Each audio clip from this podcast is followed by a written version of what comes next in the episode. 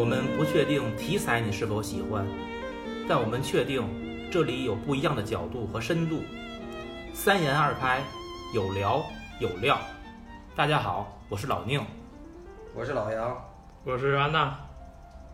呃，今天呢，我们跟大家聊一下李清照。我先简单的说一下吧，就是第一点呢，毕竟李清照是宋朝的，距离现在呢也差不多有将近一千年了，所有的史料呢基本上也不是特别全，所以我们今天说的有些事情呢，可能跟听友有时候你自己知道的可能会有出入，所以呢，您啊就是先听我们说，然后您如果感兴趣，自己去求证一下这件事儿。然后如果说对李清照不是很熟呢，我先简单说几句。他是出生是一零八四年，呃，去世一一五五年，是七按这个算呢，是一共是七十一岁。贯穿的是北宋到南南宋的这一个过程。然后有一个重点事件呢，如果一说呢，大家就一下子都明了了，就是靖康之变。然后再提一个人呢，就是大家如果就更知道了，就是秦桧儿。呃，李清照呢，应该是跟秦桧是同一辈人，而且呢，他两个人呢还是有亲属关系的。嗯、咱们再说李清照，呃，她是十八岁结婚，嫁给赵明诚。这段时间呢，她是生活在济南还有那个汴梁这个两个地点之间呢，是一直是她前半生的生活重点。一直到那个靖康之变这一年呢，李清照四十三岁。这个社会变革呢，是严重的影响了李清照的后半生。因为两年之后呢，赵明诚就病逝了，然后又两年之后，李清照改嫁张汝舟，没有多久，同年李清照跟张汝舟离婚。再之后呢，他就一直生活在临安，一直到他去世。安娜介绍了这个李清照的生平。关于李清照这一生啊，习惯上会有分期的说法，就是把这个难度以前和难度以后作为他一个人生的分期。但是我看完李清照这一生的经历之后，我不太同意这种分法。实际上，因为从她是十八岁嫁给了赵明诚，十九她十九岁的时候，她的父亲李格非跟赵明诚的父亲赵挺之，他们之间就发生了很严重的冲突，所以是是政见不合嘛？就是那个元元佑党争，就是、改革和保守之间那种斗争。但实际到元佑，就是在这个李清照那会儿，已经不是当年这个宋神宗王安石变法那会儿那种党争了，它是一种更多的是有个人排挤、争权夺利，不单单是改革本身了。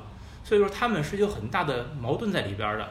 所以你看，他当十九岁就开始面临这些事儿，然后到这个嗯南渡中间其实已经有很长时间了。他这种党争一直是持续过程当中的，包括这个赵挺之本人也是上上下下，所以我不太认为有一种说法说南渡以前李清照是过的那种安逸的，呃，很舒适的那种生活，所以他写了很多这种婉约的，嗯，是那种属于呃贵族小姐是那种田园生活，我不太认同。他其实那会儿已经有很多的冲击了，对于现实的认识。只不过南渡以后是一个大的政治环境的变化，以前只是家庭内部的一些矛盾，这可能变成整个国家以及不同民族之间的矛盾了，这是放大了他的这种就是国恨家仇进一步的这种延续，所以我并不很赞成以难度为一个前后的划分。刚才老聂也提到李清照的父亲，然后我们现在跟大家也介绍一下，李清照的父亲叫李格非，呃，他最高的官职呢是做到礼部员外郎，这老杨的意思就是外交部副部长。对，他的母亲呢是生母，应该是前朝的宰相，是叫王圭，他的女儿嫁给了李格非，在李清照应该是一岁左右吧，他生母就去世了，然后没多久呢，李格非又娶了一个续弦，然后李清照就是一直跟那个他这个继母一直生活，然后赵明诚呢，就是李清照丈夫赵明诚的父亲叫赵挺之，他的最高呢官职是做到宰相，当时呢是跟蔡京两个人互相争夺这个这个权力。在蔡京复职之后呢，这个赵挺之呢也是被排挤。赵明诚的官职从莱州的知府到江宁的知府，这是他做的应该是最高的官职了。他的最大成就就是金石学的研究，然后集成了一个叫《金石录》的一个集子吧。对这个金石这块儿，简单说就是金石学是在这个欧阳修是开创了金石研究，他有一本这个书《集古录》，欧阳修的《集古录》是开创了金石研究。那么是到了赵明诚的《金石录》这本书，把这本书就是把这门学问第一次定义为了金石，他提出了金石的这个说法，所以后续一直研究了这个金石研究。那个这个金石研究呢，其实延续到现在，就是我们说的考古学的前身。那一直到了清朝，一直以金石为一个研究的线索。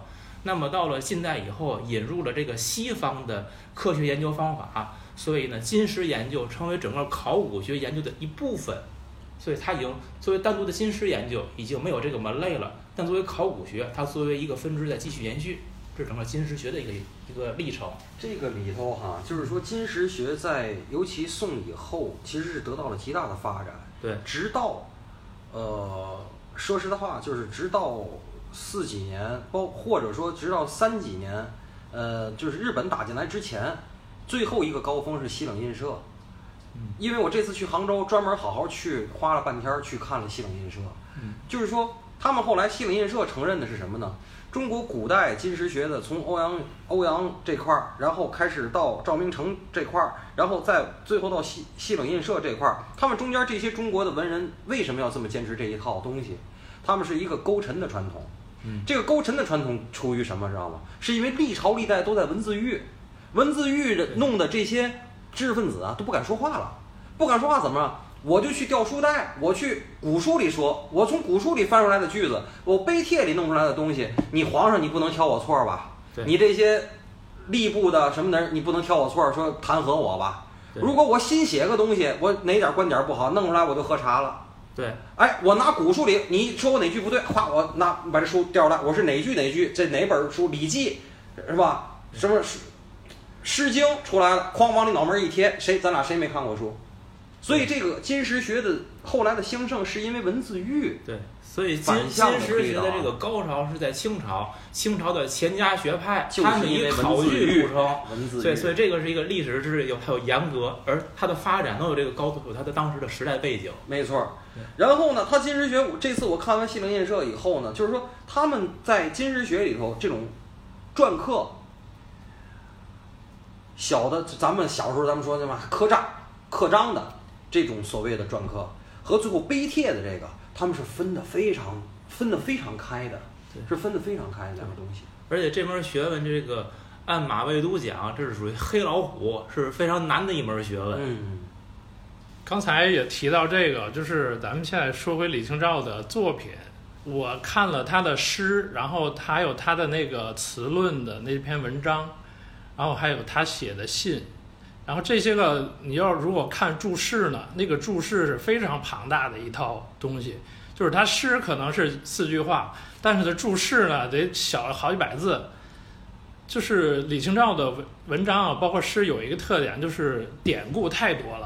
跟他的家学家教有关系。当时他们家的藏书肯定也是多，包括后来赵明诚收集的一些个东西，他估计典故什么也都是暗熟于心的。提供两个小轶事，一个小轶事呢是这个谁，呃，挨大紧在自己节目里也说过，他跟赵明诚就是最幸福的，其实真的就是他们新婚的那一二年，然后那一二年他们俩最高兴的事儿就是晚上吃完饭，然后就是俩人就是说俩人就是 PK，俩人 PK 怎么 PK 呢？就是，呃，咱俩说来句话，来句话，我告诉你这是哪本书的第多少页儿的第几行。咱谁先说出来谁赢。李清照经常赢，对，这是第一件事儿。第二件事儿呢是，我这次去呢，我好好看了一下这个，因为我自己喝茶嘛，就是说咱们现在各个茶博会都要弄他妈所谓的曲水流觞，我一看我就，然后穿那所谓的古装的华服，我就老问他们，我说你们知道华服什么样吗？现在谁都不知道真的华服什么样，你们穿成那样，你们就是 cosplay，你知道吗？我就好好看了一下曲水流觞，为什么呢？因为你看，我这一趟去绍兴，去去去杭州，我看了好多陶瓷的博物馆呐、还有杭州的这个浙江省博啊，浙江省博不两个院区馆区嘛，嗯武林路还有武林广场那儿一个，还有在小孤山那儿，孤山那儿一个。它有一个特别好的那个茶船，就是你看我这儿喝茶那个杯托就是宋朝的瓷的，真的是船形的，元宝型的那种船形的，而且是翻起来的，它那个瓷的，而且胎很薄，我就知道了。你知道为什么吗？他们古时候，尤其像李清照他们那会儿玩的曲水流觞，不是喝茶的，是喝酒，所以是这一个茶船呐。他们都坐在这个就是一个小溪流，弯弯绕，弯弯绕，弯弯绕，然后一个人坐一个拐弯那儿，然后这茶船里边搁一很轻的杯子，小酒杯儿，这个杯子啊，就顺着这溪流流，流到这腕儿这儿，你不就坐这腕儿跟前儿吗？啪，就停你这儿了，停你这儿了。两个选择，你按照今天的时令、今天的天气、今天这咱哥几个这意思，赋首诗或者赋两句诗，你就往下推这茶船，这茶船往下一根那儿流，对不出来，你就把这杯喝了。上游的继续往下推这个推这个酒是非常雅的一个事儿。我考我我终于考证出来了，就是说这曲水流觞是是喝酒的，而且是一个非常雅的事儿，不像现在是 cosplay。行，我就想说一句话，人家安娜说的是那个李清照用典，您这又给转哪儿去了？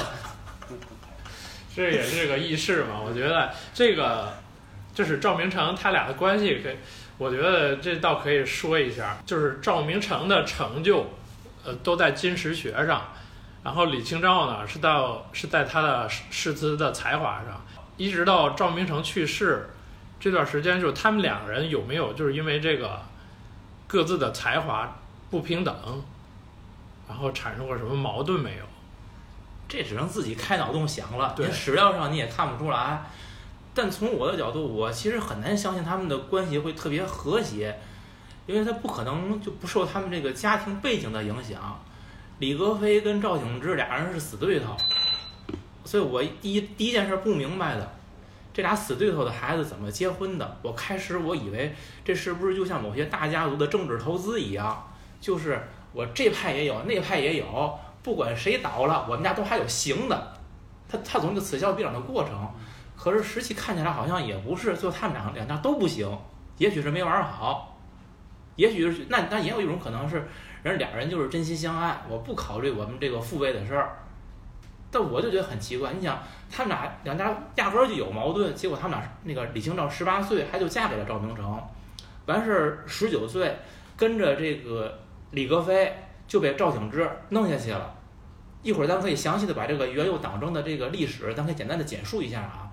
在他们俩结婚之前，他们两家呢应该还没有太明显的矛盾，或者元佑党争的这个事情呢作用在这两家身上呢立场不是太明显。不明显吗？我我觉得这样，咱先把元佑党争咱简单的说，起源是宋神宗时候王安石变法，那么后来神宗死了，是宋哲宗继位，宋哲宗他的年号叫元佑，所以呢，这元佑党争的元佑是从这儿起源的。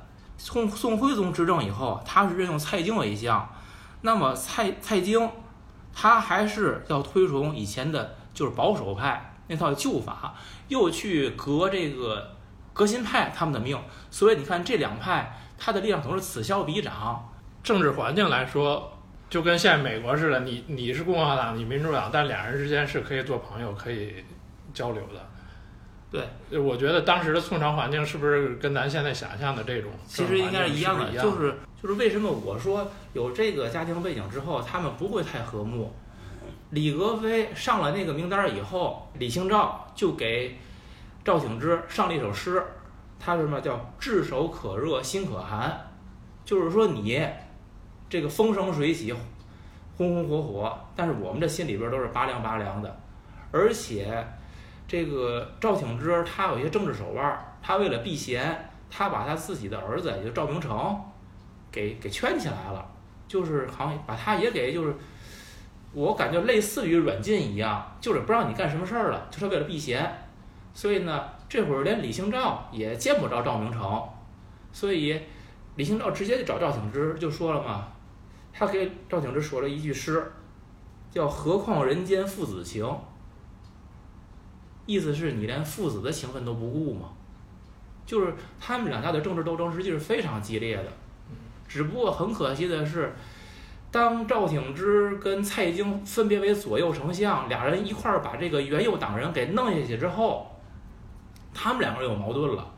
赵挺之是一心要把蔡京再干掉，所以他又参蔡京，而且他还自己主动求罢官避嫌，所以他是个非常有政治手段的人。他这么搞完之后呢，他又利用太学生去参蔡京，而且这会儿他让赵明诚，因为赵明诚也是太学生，去在太太学生里边去串联。赵明诚自己说他是被这个他爸爸利用了，但实际咱就不知道。结果呢，参完之后。真的把蔡京就给罢相了。蔡京罢相之后，那么赵挺之就又上了一步。后来他最高的做到了右仆射，就是应该相当于就是丞相嘛，就是他自己一个人揽权了。可是蔡京被罢相一年之后，又重新被启用，又成了丞相了。结果蔡京一上来，嗯，马上又把赵挺之又给弄下去了。结果又过了没多久，那赵挺之就死了，所以他也没有机会参与权力斗争了。赵挺之死了以后，那赵明诚跟着也就都不行了。再再加上后来的金人入侵，因为李格非他们家就已经就被当当初就被赵挺之弄下去了嘛。蔡京本身跟元佑党是不和的，所以他不会启用元佑党。然后赵挺之是他的政敌，曾经的战友，变成政敌也弄下去了。所以李家、赵家现在就都不行了，他们就越活越出来。这就是一个政治背景，所以我就不相信在这种背景下，他们这两个人能过得幸福快乐，我觉得太难以置信了。我能给二位补充点八卦吗？请我给补补充点八卦。是这样，咱们现在要就是一直都说宋朝是现在什么中国中国文人文人画和文人的这个整个风气的最高峰嘛。无论是诗词画、瓷器、茶，所有的东西都是高峰。但是你要知道，宋朝的发端是因为陈桥兵变、黄袍加身嘛，就是军阀起来嘛，赵匡胤的。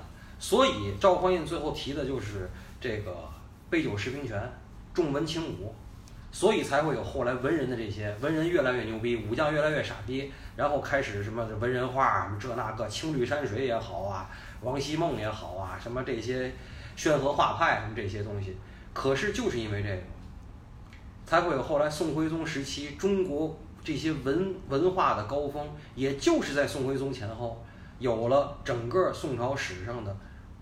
四大奸臣，四大奸臣是谁呢？蔡京、童贯、高俅、秦桧。那我现在跟你说说蔡京是干嘛的？蔡京他最牛逼的不是当官，蔡京是书法家。书法家到什么？书法家到宋徽宗，咱们都知道宋徽宗最牛逼的是那瘦金体。宋徽宗要收藏蔡京写的大字，你就说他得写成多好。蔡京还有一个本家表弟叫蔡卞。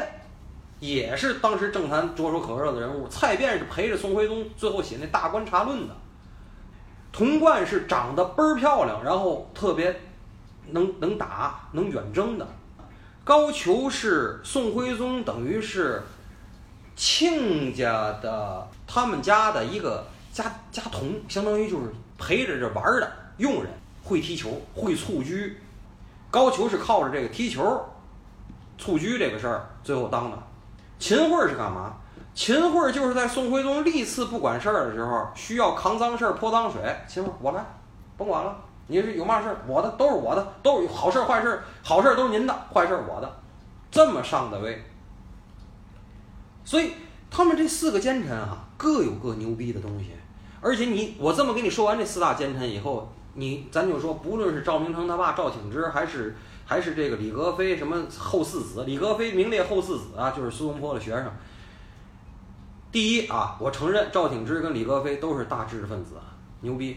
但是在宋朝这种浩若繁星的这些文人帮里头，你说他们最多是个中流，我觉得到不了顶顶尖儿，是不是？对，就是不够牛逼，我这么说。所以你们被整个就是政治漩涡裹挟，最后直至淹没没顶，很正常。对，非常正常，这是第一点。第二点，玩文化你玩不过这帮顶级的文人。你像前面有那么多人了，你像辛弃疾也好，苏东坡也好，王安石也不次啊，范仲淹也不次啊，哪个次啊？这帮玩政治的哪个都倍儿牛逼。你说你们这什么赵挺之什么这个家族，李格非家族，你跟人比什么？你哪儿比不了吧？第二，比手腕，你你听听童贯是干嘛的，蔡京是干嘛的，高俅是干嘛的，秦桧是干嘛？你们跟人比手腕，就是比好你比不了人家，比坏你也比不了人家，你跟人比嘛，你最后你肯定是被时代淹没，你你的命运早就注定了，我是觉得。啊，咱们现在再说回李清照的诗词。从李清照还在世的宋朝那个年代呢，李清照的诗词呢就已经集成数语词，在当时已经流行了。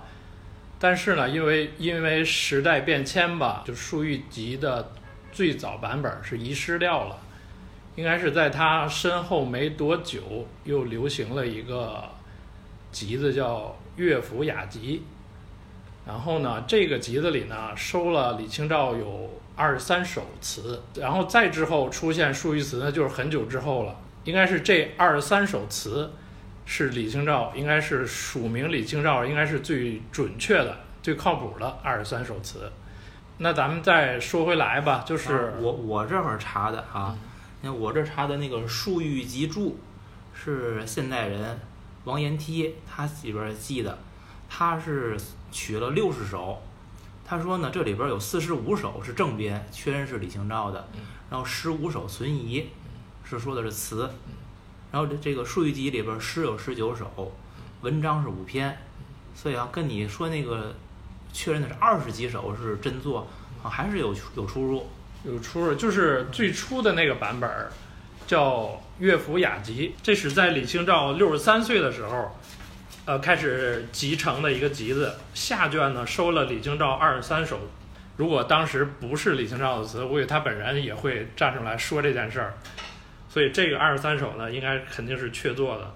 呃，真假的事儿咱先放一边，咱可以具体说一下李清照的诗词。我认为李清照最早期的词嘛，就是跟后来其实挺不一样的。李清照他是应该是早期他学习的就是尊贤集。还有花钱集，这是唐五代时的最最早的词的总集。那么他学习时有很多的模仿。咱举个例子啊，就是他有一首词叫《小重山》，第一句叫“春到长门春草青”，这句诗，这句词啊，实际是使用了薛兆韵同调词的全句，它是整个全句照抄的。那你再比如那首著名的《一剪梅》。此情无计可消除，才下眉头，却上心头。这句呢，是从范仲淹的《玉阶行》里边有一句叫“都来此事，眉间心上，无计相回避”，他是从那儿化用来的。所以他早期是有很多学习的。关于这个呢，郑振铎呀，在中国文学史大纲里边说，他说李安词既不受他人的影响，也不影响他人，他就是那么孤绝。这个其实我是评价有失公允，他一定是学习了很多，而且他也影响了很多人。再有呢，李清照早期的词应该是以小令为主，这个又延伸一下，咱可以讲一下这个词分几种形式，它有有令、引、进、慢。咱们最简单的理解就是这个实际是按字数来划分的。一般来说，这个清代有一个人叫毛先书。他在填词名节里边给定义的是，五十八字以内为小令，五十九字至九十字为中调，九十一九十一字以外为长调。那么李清照早期就是字数都是偏少的，那么到到晚期之后，他是逐渐的是往中调、长调来发展，都是字数比较多的了。这是我对李清照这个早期诗词的一个认识。我首先我强调的就是。真这次的选题呢，是因为最早的咱们聊这个《才女之垒》这本书哈，然后这是安娜的一个一个选题，我觉得特别好，我也喜欢诗词这块儿。可实际上在咱们三个主创这个节目的主创里来讲，对李清照的词，我可能是三位里评价最低的。首先我要强调，我随着年龄增长，我热爱妇女一点没有消除，而且我更加的尊重妇女了。可是她在她的诗词里，应该是我接触过的。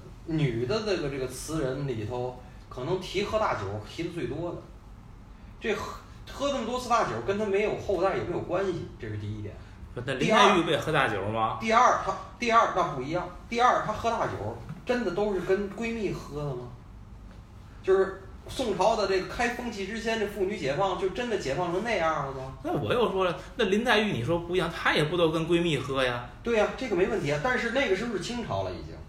宋朝跟清朝都是封建社会对，当然虽然都是封建社会，你要知道，你要知道这个封建社会也有它的一点零、二点零、三点零的嘛。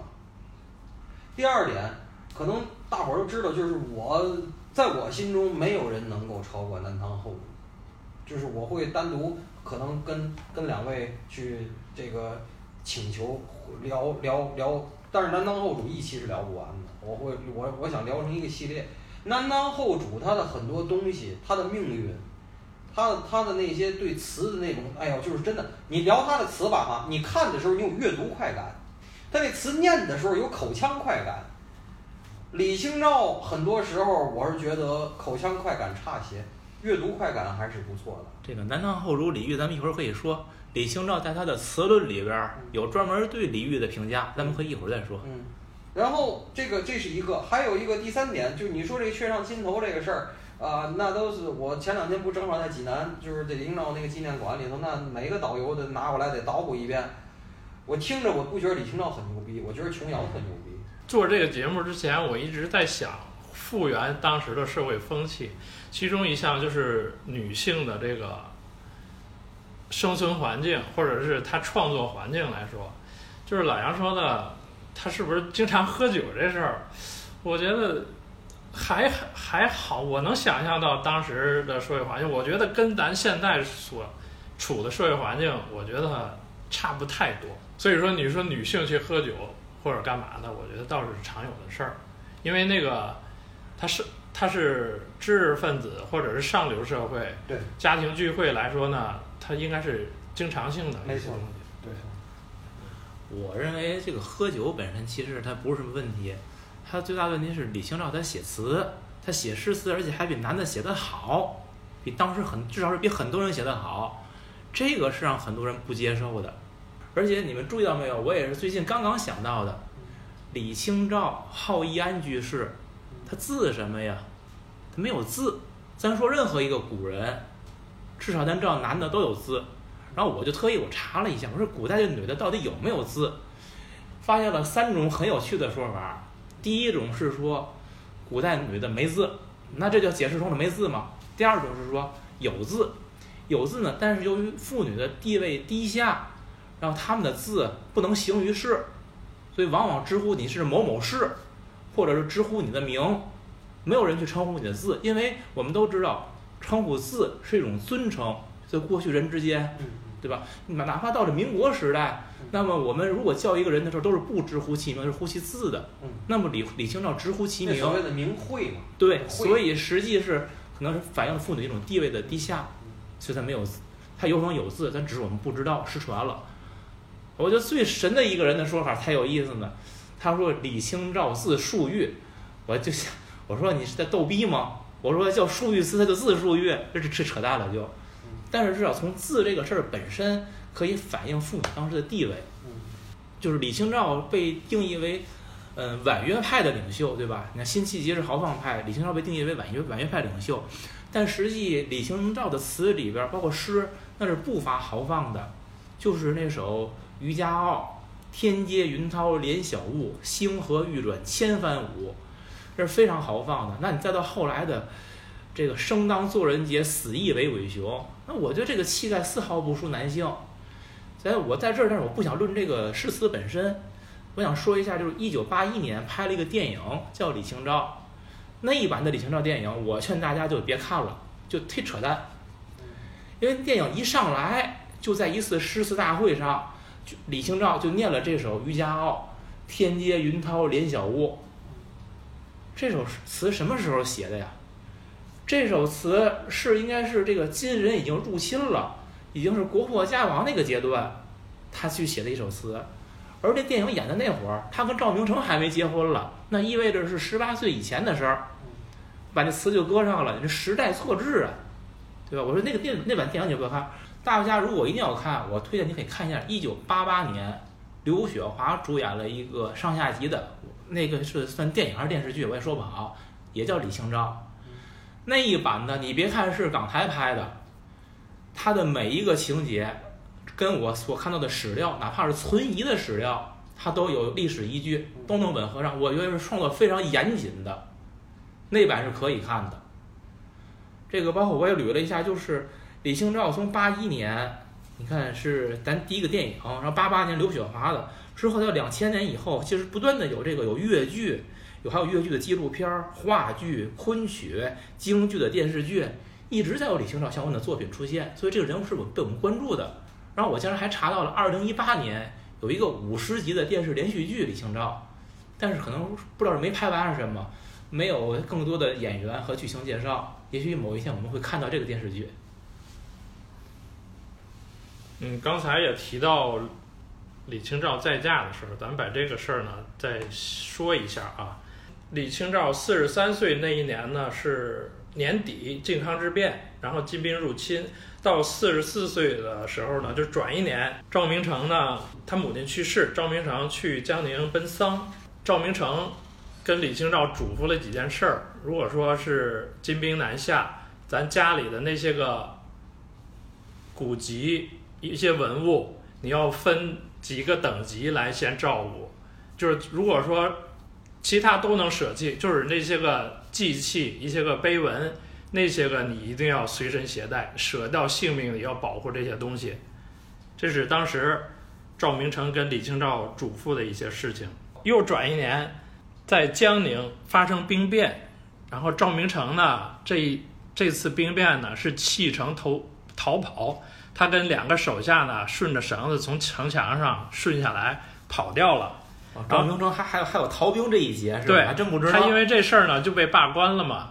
哦，为这个罢的官。对，然后去的芜湖，在项羽庙那儿，那个李清照写的是“盛当作人节”，应该是写完那句诗没多久，赵明诚呢又被重新任命到湖州做湖州知府。六月三十号这天呢，他跟李清照分别，然后到八月十八号就两个月吧，赵明诚就去世了，得病。然后李清照就嘱咐他的手下把那些文物。带到洪州，金兵破城之后，他那些文物就全部失禁了。到四十七岁又转一年，又发生了一件事儿，叫玉壶搬金。这个咱们待会儿再聊，把这个时间顺序先顺下来再说。玉壶搬金之后，李清照就一直追赶着宋高宗的路线去找他。到了杭州，他就得病了。这已经是到他四十九岁了。就是这几年，从他四十七岁开始奔波到四十九岁，这两年时间几乎是难度的这个逃逃难的最悲惨的时候。得病之后呢，他就投奔了他的弟弟。然后这时候呢，有一个我们说叫张汝舟的一个人，骗了李清照的弟弟，觊觎李清照的财物。结婚之后呢，很快李清照就发现他的目的，在同年的年底吧。应该是没有几个月，就告张汝舟渎职，然后官府判张汝舟发配，然后他们的婚姻也到此就结束了。这一段呢，就是李清照再嫁及离婚的一段过程。现在就是说，对于李清照改嫁这段，我当时在纪念馆的时候，我听了几个版本的导游，我是特爱听蹭导蹭，特爱蹭导游哈，就是听讲解蹭蹭讲解。呃，我。听完了几个，我我当时的结论哈，我的结论，我只是我个人一家之言啊。我觉得其实，第一，咱不是当事人，这个老宁我同意老宁说的，就是咱无法揣测。第二，让我一个后后世人，而且作为一个旁观者，我来看，特别简单，是最简单的心理，捞稻草，抓着谁是谁。正好跟前这个看着还算顺眼，抓完了后悔，抓完了看出来怎么回事儿，那不是因为误解而结合。因为了解而分手吗，不就这么简单？就是在我看来呀，你是再嫁与否，并没有那么关键。嗯。而且包括后来很多人在考证的时候，其实都说，这个无伤李清照的成就，无伤的诗词大雅。可是呢，大家一边这么说着，一边还是在互相的就去吵去争，到底他是怎么回事儿？我觉得这件事本身特别可笑。那我们倒一下，就是为什么会有这个这件事情真伪的一个争辩？就在宋朝的记录，应该查了有有七种记录，在七本书里边都明确的记录了李清照再嫁张汝舟，就是改嫁说是确定无疑的。从什么时候开始有有疑问呢？在明朝，明朝开始有人跳出来说了，哎，这事儿不对，李清照这个人格高尚，那是这么这个那庄重的一个人，不会看上这个张汝张汝舟这种小人。这是这是当时有人为了诬陷他，给他编了一个辩解，就是这个晚节不保，说他不好，是为了污蔑他。所以呢，就是带着这种政治观点，要为他洗白。而呢，宋朝人可能当时就有远景的记录，如果是真的的话，就是但是这件事为什么明朝能翻出来？他从一个史料上，他找到一些时间上的不吻合，是在哪儿呢？在南宋呢，就是李新传，他那本书叫《建炎以来系年要录》，他说的是。绍兴二年，一一三，也就是一一三二年，李清照改嫁张汝舟。但同时，在南宋的《洪迈容斋四笔》里边写，是绍兴四年。当然了，现在人考证应该是绍兴五年，那么是一一三五年。那会儿李清照五十二岁。呃，他是为赵明诚的《金石录》写的那本后续，也是一篇著名的文章，大家可以去看看。他当时写这个文章的时候，是以赵明诚之妻的名分来写的，包括署名都是这么署的。所以大家就说，如果他一一三二年已经嫁给了张汝舟，他到一一三五年的时候，他就不可能再以赵明诚之妻的名分来作序。他说你这个时间上有问题，不不匹配，是以这个为疑点，然后就开始有了这个给他洗白，就给他辩污。所以呢，然后就是。明清以来一直就是说他没有再嫁，而且这种观点延续了很久。那么是到了应该是都是解放以后了，又有人说，有人发表文章，这个说李清照曾经再嫁。你包括就是我看的这两本书，一本是《重记李清照集》，作者是洪墨武，这本呢就是说李清照不可能在家。另外一本是《书玉集注》，是王延梯著的，这本很明确的说。李清照就是再嫁了，这两本的年代都是八十年代初的书，都是八十年代同一时期就可以完全是同一时期的书。这两本书的观点截然相反，后边甚至还我说在后边讲讲词论，李清照的词论。这个王延梯就说李清照的词阻碍了词的发展，这个黄墨谷就说那李清照对词是极大的促进，观点截然相反。所以我就是说这东西。对于这种无所谓，他他不是那种所谓的大是大非，无关乎李清照的这个作品的地位以及他的成就。这事儿我觉得个人生活和艺术成就应该分开说。对，因为作为一个单体单个的女人的命运，我突然想起来，作为一个单个女人的命运来讲，改嫁是人生中特重要的一个事儿。而且我我是作为咱们本期节目。是非常重要的一个捧哏人员，我我想添个事儿，就是说，呃，我热爱妇女是我们一贯要坚持的。这个我就是从热爱妇女的这个角度，从支持女性的角度来，哪怕挑剔通透如祖师奶奶张爱玲，还不是也要去改嫁？改嫁不丢人，就是没有什么失败的改嫁也不丢人。对，但是李清照这个真的是失败的改嫁。李，然后张爱玲的那些改嫁，反正我其实我觉得多多少少也有很多无奈在里面，所以，对于咱们真的就是应该把她的艺术艺术成就和她的个人生活分开。对。而可是对于女人来讲，其实你像，婚姻啊这些东西，其实对于一个女人不不光女人了，对男人其实也一样，就是说，其实是对于单体来讲是非常重要的。对。可是对他跟那词没关系。还有一个，我想说，我我。那个老宁提出来这个观点，我不是辩驳你，我是辩驳这个书哈。一个人，比如说你无论说这个刘永也好，这个李清照也好，李煜也好，什么极大的促进了词的发展，什么极大的阻碍了词的发展，重要吗？有这个事儿吗？就是说你李煜出来了，横空出世就出来一个李煜这么个人，他对好，他爸爸也挺牛逼的，李璟也挺牛逼的，但是。他之后就没有人能写成李煜这样了，对，就是因为他妈人没人能写成这样了。还有肖邦就一个，没人能写成肖邦这样的。这跟促进阻碍没关系，就是隔多少年，哐，就是出来一个梵高；隔多少年，哐，出来一个毕加索。你说他是促进，他是阻碍？他出来了就是出来了。对于艺术家来讲，就是一个单体偶然的这么一个发生，跟阻碍促进没关系。而且就是说在再嫁本身这件事儿，我觉得它就是一种可能性，哎，这种可能性存在就可以了。咱就是这本书，我还看了一本书，这是美国的一个伊佩霞教授，这本书叫《内围：宋代的婚姻和妇女生活》，它里边专门有一章就写书就写的是在家嗯，就说他他论证了在家这个事儿，不论是对男还是对女，你是寡还是官，都是很正常的一件事儿。那个年代不认为这是有什么这个伤风败俗，或者是有社会禁忌，没有，是允许的。所以如果社会允允许嫁与不嫁，李清照自己的事儿，如果没有史料记载，那就随他去吧。她再嫁的这件事儿呢，后来为什么被翻出来？就是到晚晚明和晚清的时候，女性的一些个创作团体开始出现了，他们为确立这个偶像，就从历史上找啊，就李清照，然后矫枉过正，把他的一些个污点，他们认为的污点全部去掉了，然后一直到晚清还是晚明啊，《列女传》有一本李清照在里边儿，完全不提了。一直到到五四的时候，我看的资料，到五四的时候，就是李清照再嫁的事儿根本就没有不提，这一直到呃八零年代解放之后，八零年代才再翻出来这件事儿，学界开始讨论。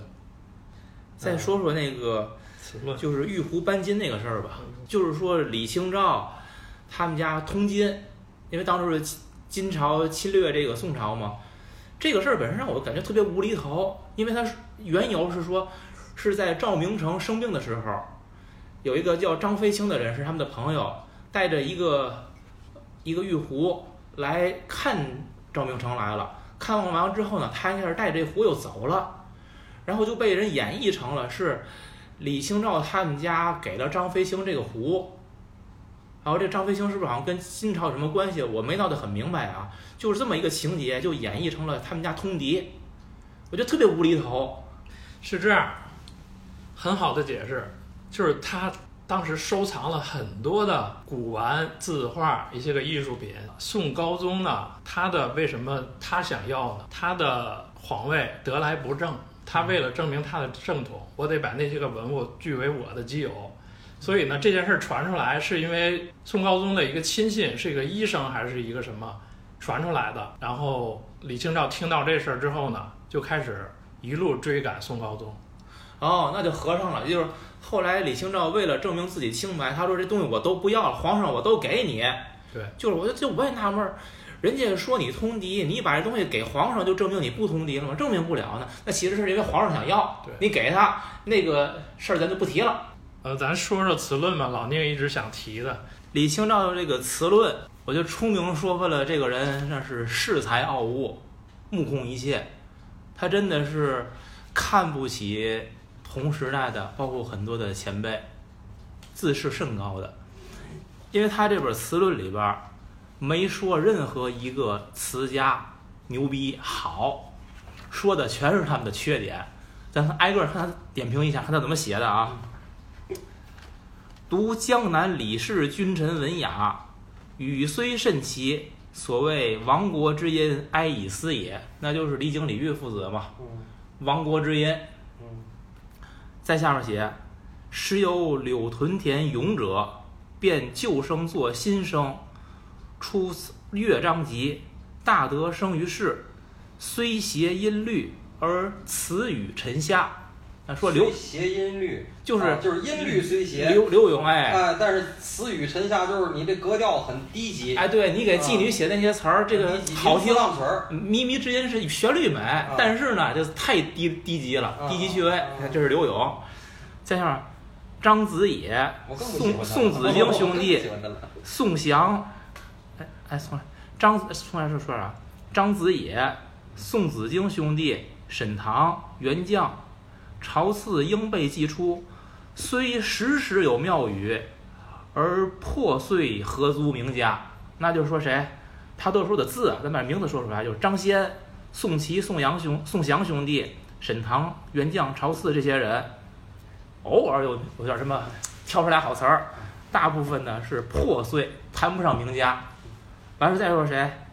燕元宪、欧阳永叔、苏子瞻，学记天人，作为小歌词，直如浊水浊离水于大海，人皆俱斗不弃之失耳，又往往不谐音律。晏殊、欧阳修、苏轼，只能做做小小歌词，不谐音律。说刘永是谐音律的嘛？说这帮人连音律都不谐。然后再再上面说谁？王介甫、曾子固，文章似西汉，若作一小歌词，则人必绝倒，不可读也。那王安石、曾巩写文章还行，写诗词，听完人就倒了，没法读。这评价够低的吧？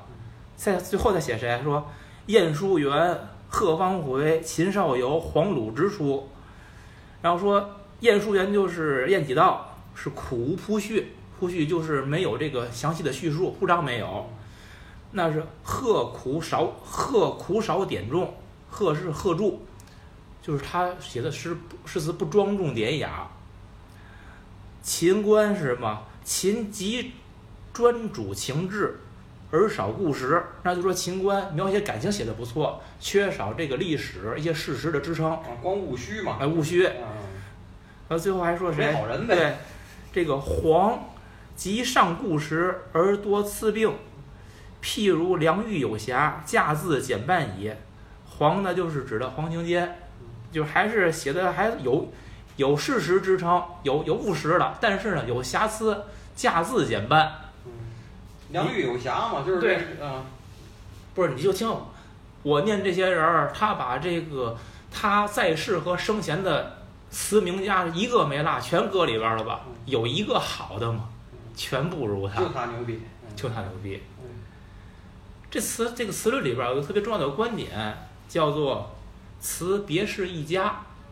嗯词别是一家是跟另外一个观点来对立的，叫什么？叫诗词合流于诗。哦，他就是说，一个就是说词单独是一个领域，另外一种观点呢，就是词诗是要合流的。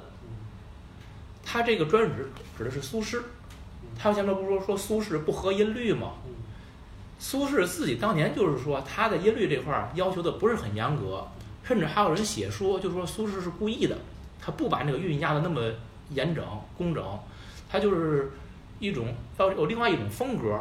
而在李清照看来，词一定是首先从乐府来的，音律要工整，然后它不能像诗的那个字数那么一样，然后像诗写的那么随意，他这是他的一种观点，而且他所以就是说，后人批评李清照说，李清照你说他写的那种就是比较有积极向上、豪放意识的东西，往往是诗，就比如说这个那个“生当作人杰，死亦为鬼雄”，他的词更多的是婉约的靡靡之音，就是他讲到音乐，强调音乐性，而诗的庄重导致了就不能表达那种就是豪迈的气概。这是后人批评李清照，就是你自己给自己挖了一个坑。你说别是一家吧，结果你的词的表现面特别窄。也是有人说李清照限制了词的发展，就是从这个角度来说的。而这个鼓励他的人呢，或者赞扬赞扬他的，就是说他其实是指明了词跟诗是不同的，他有自己的一条发发展的路径，有自己的一种一套韵律，他的音乐美是开阔了更广阔的空间。我觉得这完全是解释学了，看你如何去解释。他写这篇文章的时候二十五岁，很年轻，正好是他意气风发、什么都看不上的年代。我估计他写这篇文章是就是这种心理。所以这你就这年龄呢，后来就又有人说了，说那会儿李清照还年轻，所以他还没有形成自己完完整的诗词理论。他晚年实际他用他的作品，有人就说说嘛，你写过这个“天阶云涛连小雾”嘛，你的词不也很豪放吗？不受于这个诗的这种限制和词的这种限制。说如果晚年再写词论，应该不是那个样子，也有这么说的。所以这些东西呢，都是拿结果来解释原因。我认为真的没那么重要，我们还是看他本身里边表达的观点，对这些人的批评。倒是觉得李清照虽然是恃才傲物，但他对这些人的批评，我认为是一点不差，也许有些夸张严重，但是大的路子没有错误。咱们这个节目的这期节目，尤其聊李清照的意义，我想到的是，嗯，我觉得应该是先一分为二，最后再合二为一。我说的一分为二就是什么呢？李清照的艺术和李清照的生活，这是两件事儿。就是说他的艺术和他的生活，然后最后呢，又合二为一。我说的意思就是说，他那些生活经历最后形成，就随着他的生活经历，他随着随着写这些诗，写这些词，然后最后又都会夹杂夹杂糅在一起。咱们今天中国最后最后埋在哪儿？三个地方在争，金华在争，福建的呃漳州在争，然后还有哪儿？反正三个地方在争。我觉得这些争只能跟当地的 GDP 有关系，跟别的任何关系都没有。所以其实你看史料的话，就是因为我这看他没穷到当街要饭，他最后还有佣人呢。对，他最后还有佣人啊。就是你看李清照年谱，嗯首先到他晚年，他到底哪年死的，其实是给了一个区间，对，不是明确哪年死的。的。而且到他年谱的后期，特别的粗，而且不是每年都有的，他是隔几年记录一个，说明就是你说的，他到晚年嗯可能已经是，就是已经什么都没有了，他的就是他生命艺术生命可能已经都结束了就。艺术、情感，所有的东西基本上都都结束了。其实李清照的词，你说好，就是它好在哪儿是哪儿吸引了我们。这个老杨你说的，他缺少那种，你是说缺少韵律美和那种口腔没有没有没有没有，他都都都好，他这方面都好，但是他的韵律美，我个人感觉，呃，不如李煜做的那么极致。李煜，我觉得李煜在韵律和意象，就是给我又有意象又有韵律，就是又押韵，口腔快感跟阅读快感同时爆发。我觉得李煜是唯一的一个给我。但是李清照的他的那种味道，就是用白花，就是他那个白的比白居易还要白，实话说，他的东西比李煜相对的没有李煜雅。你就说它不雅，它就是白。可是它在白里边所达到的那种韵律美，嗯是无出其右的。嗯是在我在我看来，你比如项帘儿底下听人笑语，然后什么呃这次第就怎一个愁字了得，就诸如此类的，都是太通俗了，就是你肯定能听得懂，倍儿明白。嗯，我有就是就是美凤凰台上一吹箫呢。对啊，香冷金泥背翻红浪，起来拥字梳头。这这这这，你你你再配上这题目，对吧？但是人家也有雅的最后一句嘛，人就是说这个凝眸处，从今又添一段新愁。哎，该有的还有。对，可是你看他用的写法，他是从今又添，嗯太平白如画了，没有人会这么写的。嗯但是你像那个，它是有有一个传承过来的。我就是我之前写过文章，就是载不动许多愁。之前的忘了都是谁写的了。他那个愁绪呢，不管怎么着，那个行人的那些个船啊或者干嘛的，他都是有个方向的。嗯，到他这儿呢，他已经走不动了，载不动许多愁，就已经固定到这儿了。他所以他的愁绪出不去。我觉得他的高雅就在这儿，我觉得是。不愁就不高雅了。是一种郁结吧，对就是郁在这儿了。对嗯对对。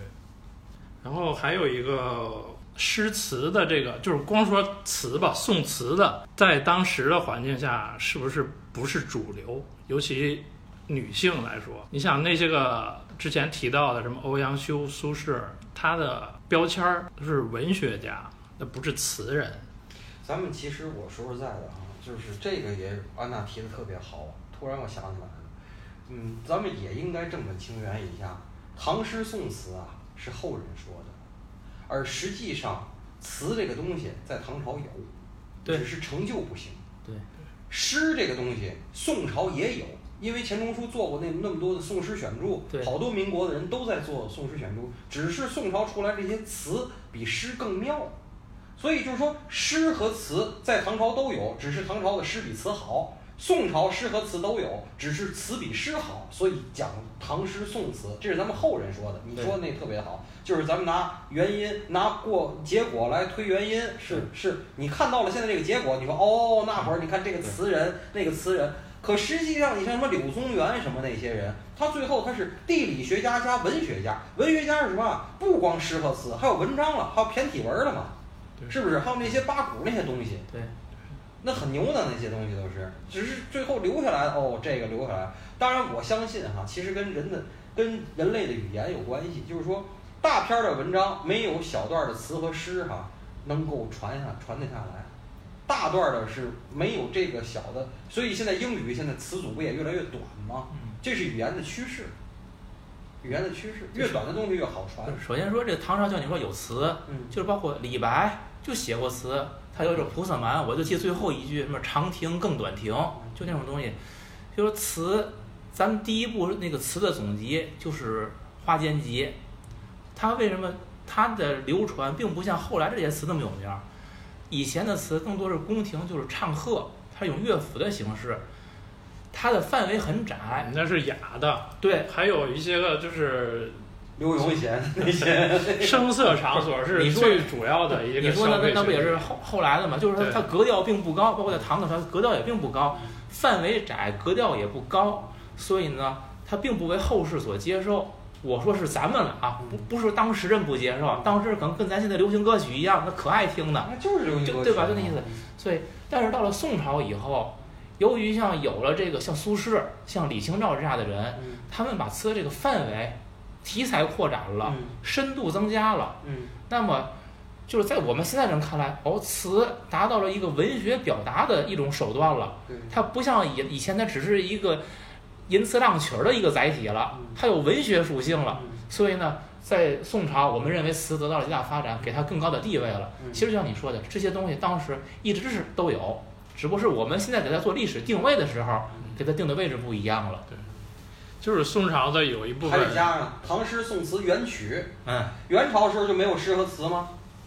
元朝的时候一样有，但是后来发现哦，这曲更牛逼啊，都是后人归的类。归的类就是你说，你说诗，你到了清朝，清朝人写的诗不好吗？一样有很多人写的诗很好啊，只不过他离开了那那个那个高峰了。我们认为那个高峰就是那会儿，他你现在就真的是看看的嗯看的人少了，也没有人去赏析他了。你就说怎么出名？出不了名了就。嗯就还是刚才我就是是女性作词的这阵儿，我再提一句吧，在宋朝就是李清照同时吧前后的时候，有两个也是女性的作词的，但也都是当时的社会名流吧。一个是朱淑珍，她叫《断肠集》，还有一个叫张玉娘，她有一个集子叫《蓝雪集》。这两个人的集子是一点没有损失，就是完全留存到现在。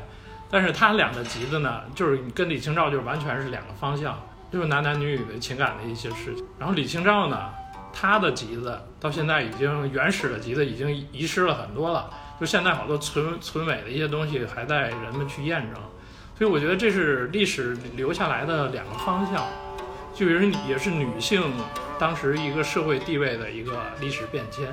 就那些依附于男性的一些东西被社会认可，他完全的给你留下来了。李清照这些有一些独立思想或者比男性更高的一些个艺术成就，就被历史上一些东西他给消掉，然后留下来的这个。